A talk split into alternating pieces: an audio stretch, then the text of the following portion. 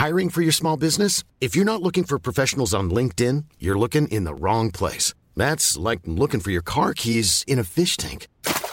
LinkedIn helps you hire professionals you can't find anywhere else, even those who aren't actively searching for a new job but might be open to the perfect role. In a given month, over 70% of LinkedIn users don't even visit other leading job sites. So start looking in the right place. With LinkedIn, you can hire professionals like a professional. Post your free job on linkedin.com slash people today. Escuchas. Escuchas un podcast de Dixo. Escuchas Linterna Mágica con Miguel Cane. Por Dixo. Dixo. La productora de podcast más importante en habla hispana. Hola, ¿qué tal? Bienvenidos, buenas tardes, buenas noches, buenos días, como decía Truman Burbank en el show de Truman. Yo soy Miguel Canes, su monstruo estrella favorito, y este es su podcast de cinéfilos para cinéfilos en Dixo, La Linterna Mágica. Esta es nuestra edición 121, la primera del año 2019, y es un placer estar con ustedes aquí en el corazón de Polanco, en las nuevas instalaciones de Dixo. Eh, y bueno, por eso fue que no, no hubo la semana pasada. Este, pero esta semana sí ya hay eh, linterna. Vamos a tener, por supuesto, la colaboración de nuestro querido amiguito Raúl Fuentes, el crítico de cine más chinguetas de todo Jalisco. Y yo hoy voy a hablarles de dos, cuenten las dos estupendas películas que están intrínsecamente relacionadas. ¿Qué les parece si damos inicio con la colaboración del enormísimo Raulito Fuentes para que lo escuchen hablar acerca de un estreno de esta semana y posteriormente ya me suelto yo el pelo hablando de las dos películas que les prometí. Eh, así que bueno, pues adelante Fuentes. Oye Fuentes.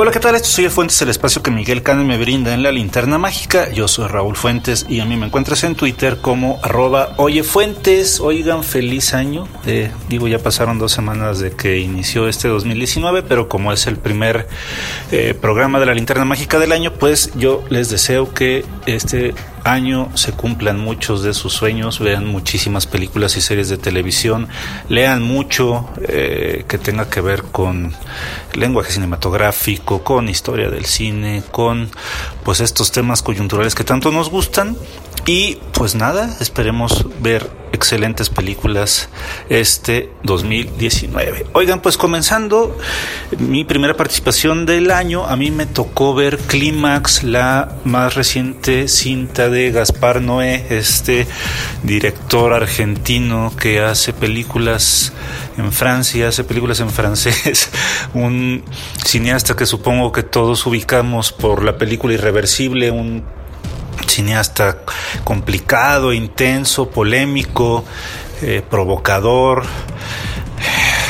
a lo mejor hasta estridente, ruidoso. eh, pues que siempre da que hablar, es un director que nunca deja indiferente a nadie con sus propuestas, ya sea con la misma Love o con, con Under the Void.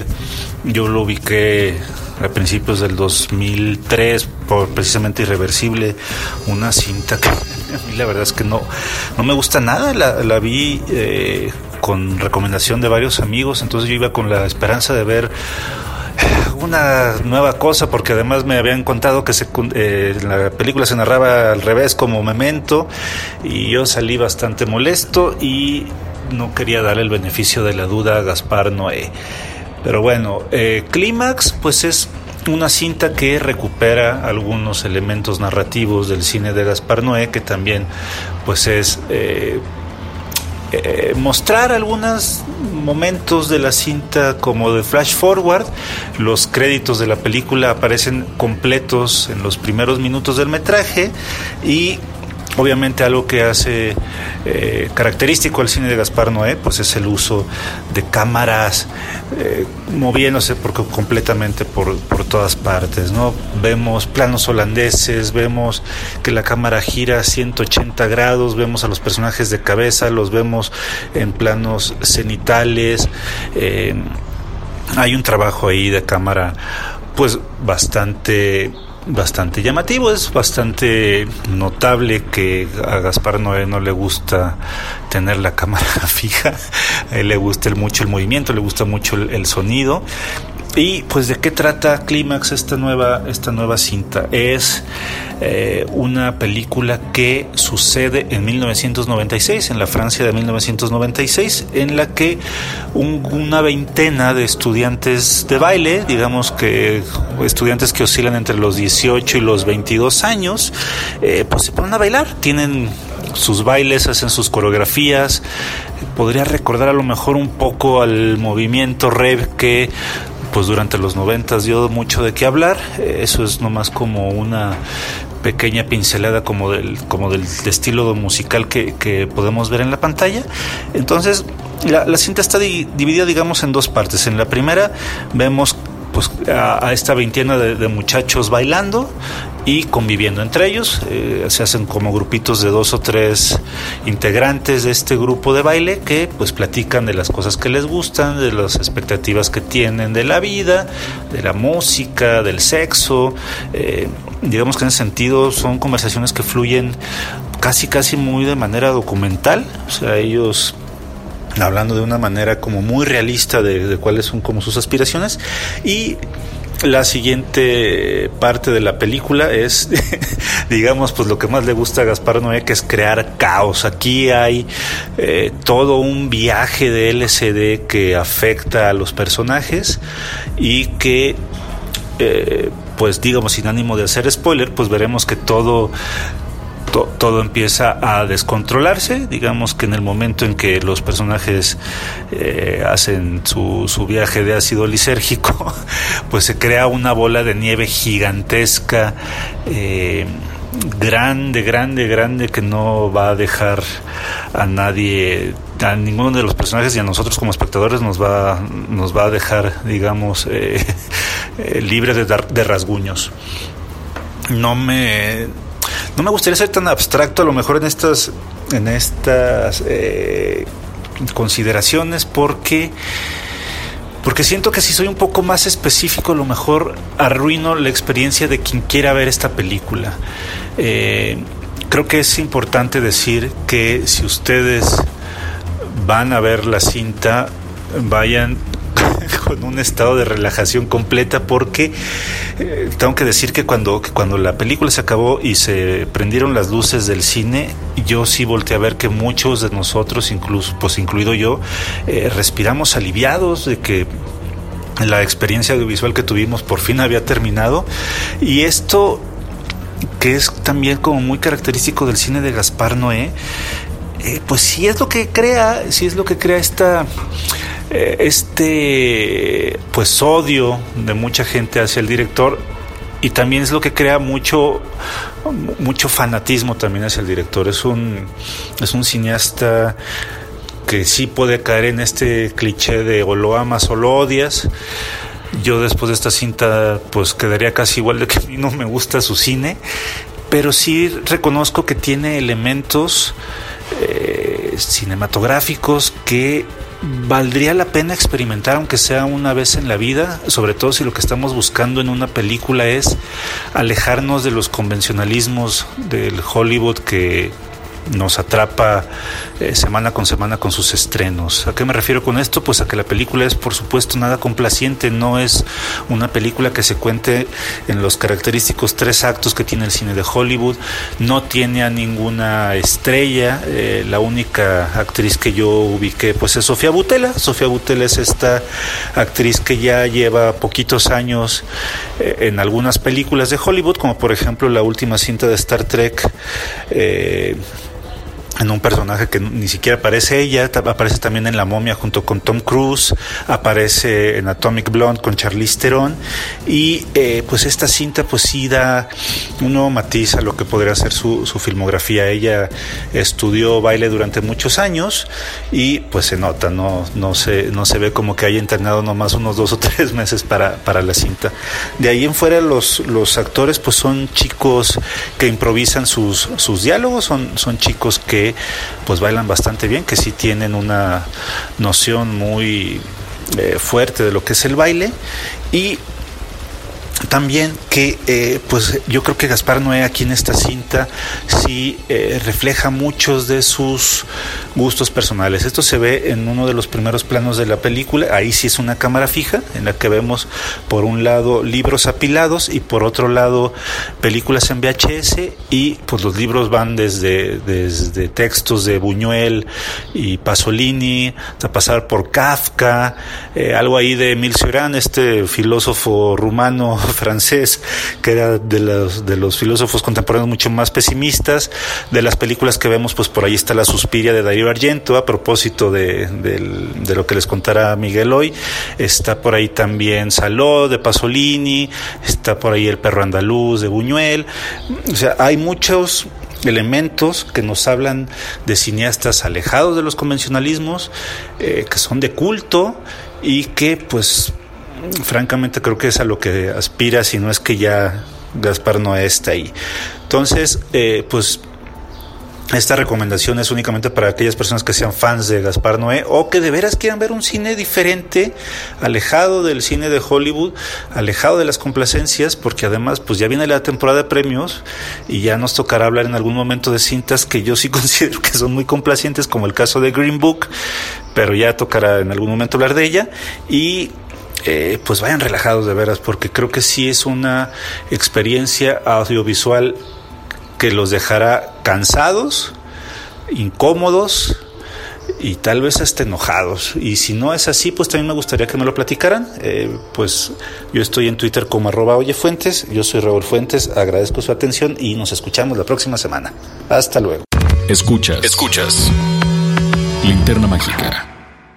Fixo. Gracias, Raulito. Bueno, pues ya escucharon ustedes a arroba Oye Fuentes en todas las redes sociales. Raúl Fuentes, que siempre resuelve dudas que carcomen y es un espléndido, espléndido crítico de cine. Eh, ustedes saben que seguir sus recomendaciones no tiene pierde. Y bien, bueno, pues ahora me encuentro yo aquí para hablarles de dos películas que están muy estrechamente vinculadas y me refiero a las dos Suspirias. Esto es Suspiria de Darío Argento, estrenada en el año de 1977 y Suspiria, el remake dirigido por eh, Luca Guadagnino, eh, estrenado en México la semana pasada, aunque creo que siendo justos debería decir que no es exactamente un remake, sino más bien una nueva versión, una reimaginación de los temas que ya había planteado en algún momento Argento. Así que pues si quieren vamos por partes. Eh, Suspiria se filmó en Roma y también en Alemania Occidental en 1977. Eh, fue protagonizada por Jessica Harper, también por la legendaria actriz Joan Bennett, una de las divas del film noir, Alida Bali, que trabajó con Alfred Hitchcock y que fue una de las grandes estrellas del cine italiano de los años 50 y 60 y que también trabajó aquí en México, por cierto. Eh, y en un papel pequeñito, pequeñito, pues nada menos que Miguel Bosé. ¿De qué trataba la Suspiria original que duraba 98 minutos? Cuando se hizo la campaña publicitaria decía que lo más aterrador que los últimos dos minutos de esa película eran los 96 minutos anteriores. Eh, bueno, Argento, como ya hemos hablado antes, eh, había hecho sus inicios como guionista para Sergio Leone, era hijo de un famosísimo distribuidor de cine italiano, conocía muy bien a toda la toda la banda que se dedicaba a hacer cine, eh, Ettore Scola, Fellini, eh, vamos, había conocido incluso a Sofía Loren siendo un niño pero como director había decidido explorar otro tipo de géneros en vez de los dramas del neorrealismo italiano o de los spaghetti westerns o de las comedias como las que hacía eh, Mario Monicelli. Eh, lo que él decidió hacer eran giallos, eh, películas eh, de suspenso y terror muy violentas. El giallo viene del color que tenían las novelas pulp de terror y suspenso cuando se publicaban en Italia, se publicaban como la serie amarilla, la serie Yala. Entonces, bueno, pues eh, el giallo era un cine más violento y de suspenso y terror. Y en este caso, pues lo que, lo que hizo Argento fue que empezó primero con una serie de con una serie de películas de suspenso, iniciando con El pájaro del plumaje de cristal, Cuatro moscas sobre terciopelo gris y El gato de las nueve colas, que se conoce como su trilogía de los animales, y posteriormente eh, eh, hizo un spaghetti western nada más que le fue bastante mal y decidió volver al género con Rojo Profundo, una película que además filmó en inglés y en italiano eh, con un protagonista inglés, David Hemmings, el mismo de Blow Up de Antonioni. Y en 1977, junto con Daria Nicolodi, que era su, compañera, la mamá de su hija Asia Argento, escribe y dirige eh, Suspiria. Eh, Suspiria viene mm, de una idea tomada de un libro de Sir Thomas Quincy, eh, Las memorias de un comedor de loto en el que por primera vez Quincy menciona la presencia de tres figuras muy importantes dentro de la historia secreta del mundo. Eh, la Mater Suspirorum, la Mater Lacrimarum y la Mater Tenebrarum. Es decir, la Madre de las Tinieblas, la Madre de las Lágrimas y la Madre de los Suspiros. Tres misteriosas mujeres que aparentemente son como una especie de em, encarnación mítica de las furias, las furias de la, de la mitología griega, y que deciden acerca del destino de los humanos y que por lo regular están inclinadas hacia la maldad. En este caso, la historia gira en torno a Susie Bannion, una joven estadounidense proveniente de Nueva York, de una buena familia, que ha estudiado ballet y quiere perfeccionar su técnica para incorporarse al ballet de Nueva York y decide estudiar antes para perfeccionarse en la Dance Academy de la ciudad de Friburgo, en Alemania Occidental, eh, que es dirigida por una legendaria bailarina llamada Elena Marcos y cuya cara pública son Madame Blanc, que es encarnada por Joan Bennett, la, la extraordinaria Joan Bennett, que también fue muy célebre por encarnar a la matriarca Elizabeth Collins Stoddard en la legendaria serie de televisión Dark Shadows en los años 60, y Miss Tanner, que es, eh, por supuesto, en una siniestra y muy lograda, eh, Alida Bali. Eh, la escuela de danza es para eh, señoritas y muchachos que están preparándose para ser bailarines y ocupa una, una, mansión gótica y un tanto extraña donde se supone que nació Erasmo de Rotterdam en este en Friburgo nació o murió, no recuerdo bien, no, no se especifica muy bien en la película, pero hay una placa. El caso es que Susie llega ahí una noche, esa misma noche que ella llega, una joven huye de la escuela, eh, se escapa por la selva negra, el bosque selva negra, que es el que separa a Friburgo de Múnich. Y este, finalmente la chica llega a un edificio de apartamentos a buscar la ayuda de una amiga y es brutalmente asesinada. Y la amiga pues muere también a consecuencia de, lo mismo. Eh, Susie eventualmente va descubriendo que en este, en este internado donde se estudia danza, eh, hay brujas, hay un aquelarre y, eh, y, bueno, pues al descubrirlo esto la lleva a vivir una aventura extraordinaria, escalofriante, espeluznante, llena de color, llena de violencia y bueno, no les voy a hacer un spoiler porque la película todavía se puede ver en varios, en varios lugares. Yo soy el afortunado dueño de una de las 3000 copias de un steelbook muy bonito que salió en 2017 cuando los 40 años de la película, eh, restaurado en 4K con este con un sonido extraordinario y la verdad es que luce muy muy bien. Entonces, pues a mí me, me gustó, me gustó mucho esa película desde que la vi por primera vez con el título de Alarido aquí en México en los años 80 en un cine de Cuernavaca, me acuerdo perfecto que fui con dos primos mayores que yo y la anunciaban como la película de terror más escalofriante de la historia del cine. Y bueno, sí es escalofriante y sí es alucinante, no creo que sea la más escalofriante de la historia del cine, hay muchas otras que definitivamente sí son más violentas y más aterradoras, pero de que le abunda el estilo, eso es completamente innegable. Durante años se habló de que iba a haber un remake de eh, Suspiria originalmente iba a ser un remake estadounidense y se iba a ambientar la historia en los Estados Unidos. Se habló de muchísimas actrices jóvenes que en su momento iban a encarnar el papel de Susie Bannion. Se llegó a hablar de Jessica Love Hewitt, se llegó a hablar de Neve Campbell.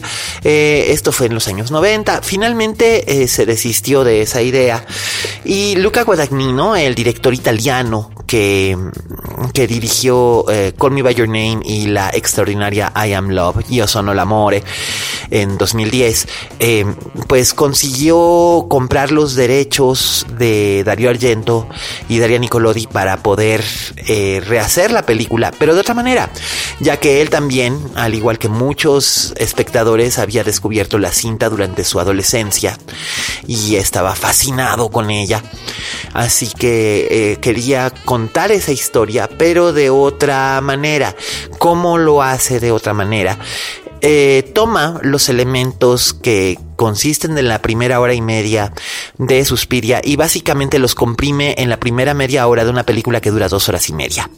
A partir de la, de la de la media hora eh, la historia se va por otros derroteros que conjugan elementos bien interesantes estilística y visualmente hablando.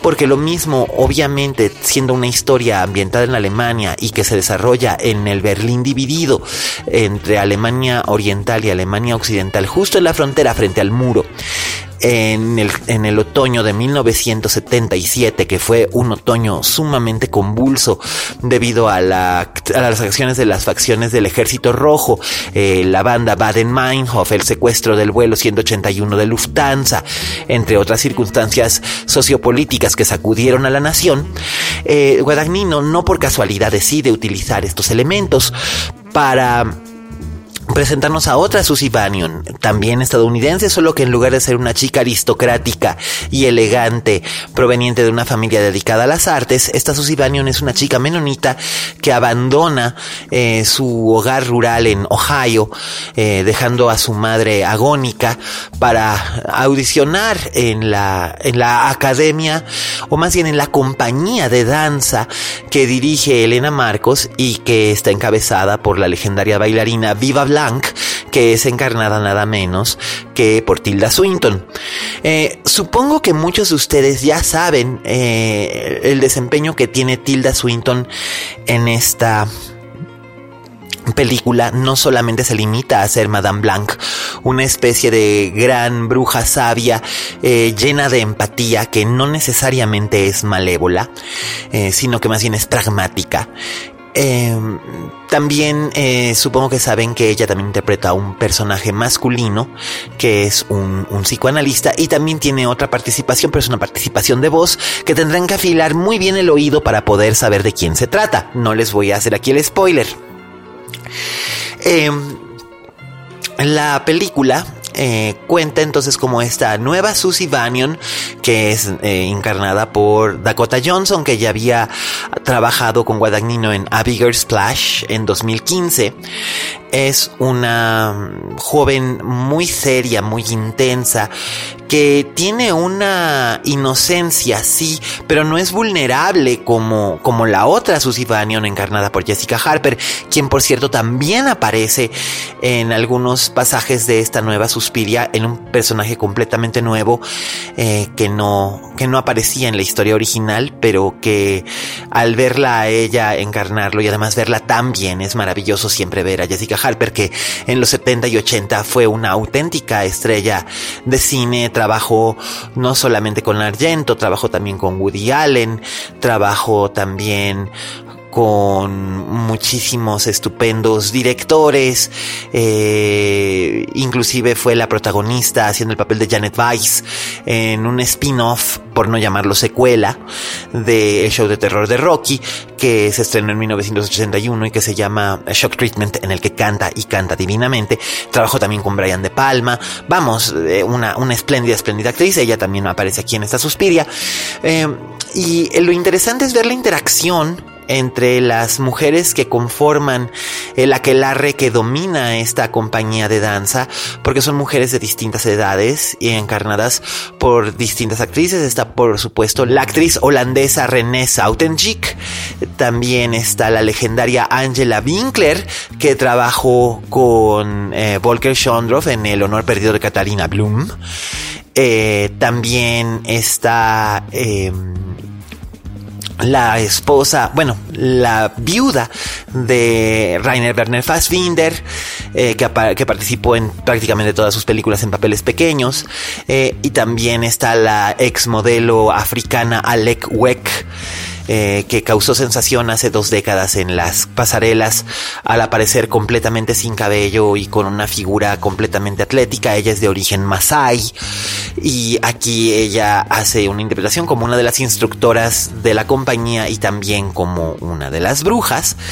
Em, es muy interesante ver que es un elenco prácticamente femenino el que domina y controla esta película, pero el propio Guadagnino habló de que si bien en Call Me By Your Name los personajes principales habían sido masculinos y los personajes femeninos eran más bien como accesorios eh, al servicio de los personajes encarnados por Timothée Chalamet, por Armie Hammer y Michael Stolberg, eh, aquí decidió trabajar únicamente con mujeres y con mujeres que, que tenían algo que ver con, con esta historia de movimiento y danza.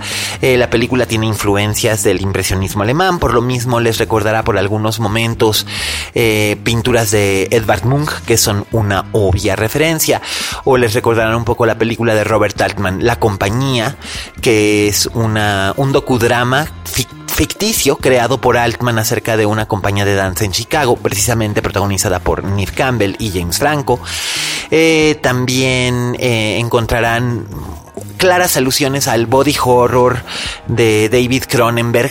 Hay una, una secuencia que seguramente se va a ganar su lugar en, en las secuencias más perturbadoras en la historia del cine, eh, eh, que involucra danza y destrucción corporal. Y las, las jóvenes bailarinas son, eh, en vez de ser Jessica Harper y Stefania Cassini, sus roles ahora son ocupados por Chloe Grace Moretz, por, ya había mencionado a Dakota Johnson y a Mia Goth. Mia Goth tal vez ustedes la recordarán por El secreto Marrowbone, una película, una historia de fantasmas muy muy interesante que se estrenó el año pasado. O tal vez la recuerden por eh, su participación al lado de Dan DeHaan en eh, A Cure for Wellness, una película estilísticamente muy interesante y de alguna manera conectada con esta Suspiria, dirigida por Gore Verbinski. O tal vez la recuerdan, por supuesto, por su breve aparición en Ninfomanía de Lars von Trier. Eh, aquí estas tres jóvenes, digamos, eh, conforman una especie de espejo retorcido de las tres brujas principales, que son Angela Winkler, Tilda Swinton y la madre Marcos, que aparece eh, ya muy avanzada la, la, cinta, pero cuya presencia se siente todo el tiempo. sin embargo, la resolución que decide darle eh, Guadagnino a la cinta y los temas que decide explorar son completamente diferentes, son muy distintos a lo que podíamos haber esperado. Sí, la danza es importantísima, es mucho más importante incluso que en la cinta original. Aquí se puede percibir la influencia de, las legendarias bailarinas Martha Graham y Pina Bausch eh, dentro del trabajo que, prepara y presenta a través de la cámara. Eh, Guadagnino, eh, con secuencias de danza moderna, interpretativa, muy bien cuidados, sumamente estilizados y posteriormente se puede apreciar también un cambio drástico, un contraste entre las paletas de color, mientras Argento utilizaba numerosos colores primarios, amarillos brillantes, azules profundos, un rojo intenso, violetas, magentas, verdes. Em, la película, estando ambientada en un periodo tan turbulento y tan oscuro dentro del año y dentro de la historia alemana, está casi completamente desprovista de color.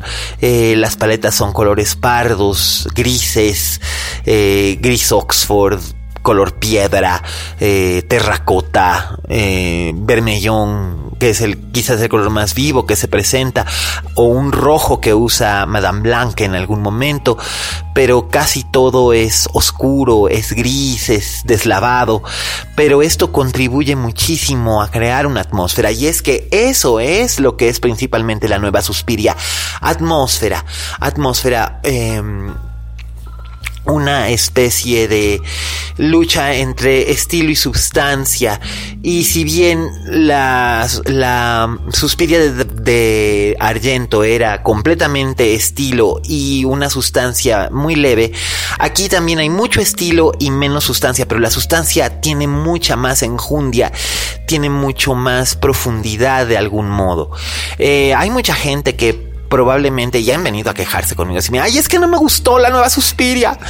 Em, que llegan a decir ah, que se sienten abrumados por su, por su longitud, a veces por su gravidez, em, porque los momentos de acción o de horror están muy espaciados, eh, rodeados con algunos momentos contemplativos y de reflexión, para llegar a un clímax completamente alucinante, más alucinante incluso que el de la Suspiria original.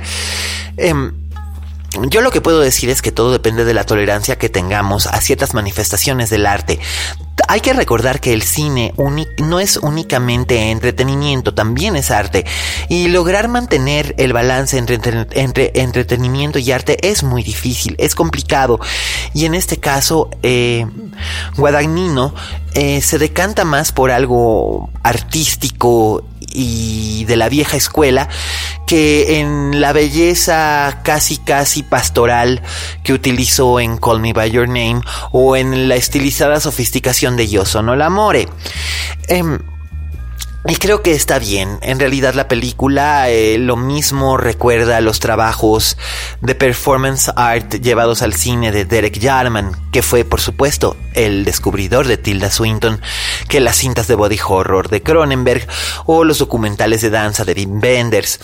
Em, yo creo que la nueva Suspiria es tan efectiva, no más, pero tan efectiva como la de Argento. La de Argento ocupa un lugar especial en mi corazón por múltiples razones, pero esta película no pude sacármela de la cabeza. Eh, tiene elementos muy en común con Clímax, la película que les acaba de reseñar Raulito Fuentes.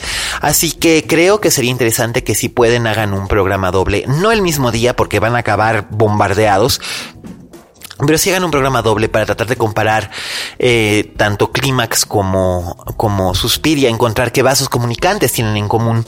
Y por otro lado, también este, busquen la Suspiria de, de, de, Argento. Realmente vale mucho la pena. Está disponible en, en Blu-ray y DVD eh, a través de Amazon. Eh, también está disponible en algunas plataformas digitales alternativas.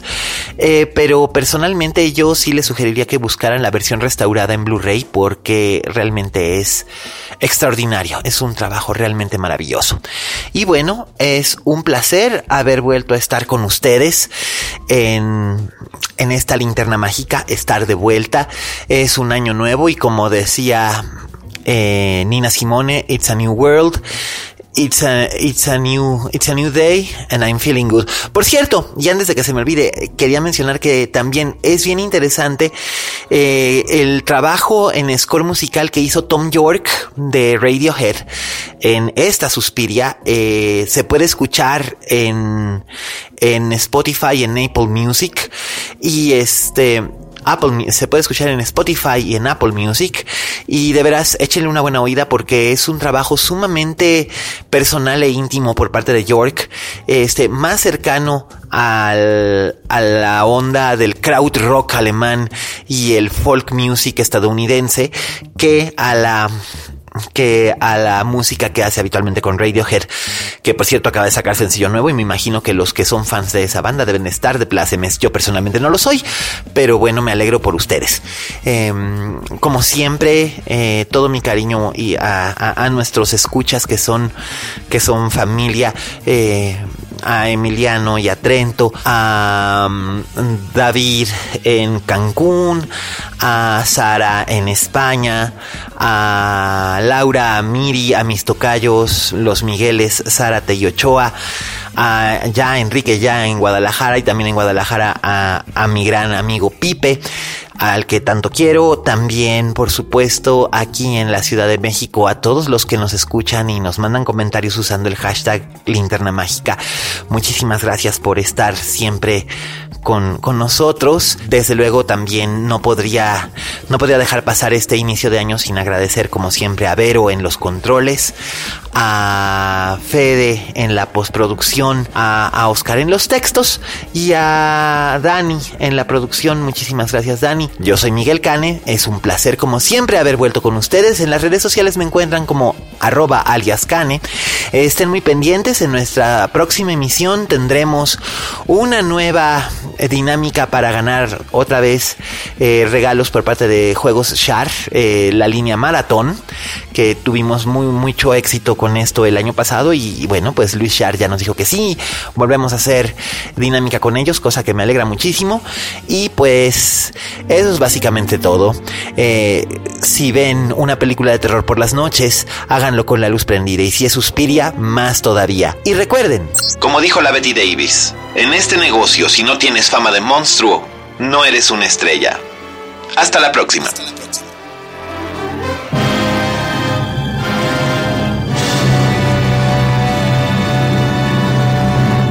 Dixo presentó Linterna Mágica con Miguel Cane.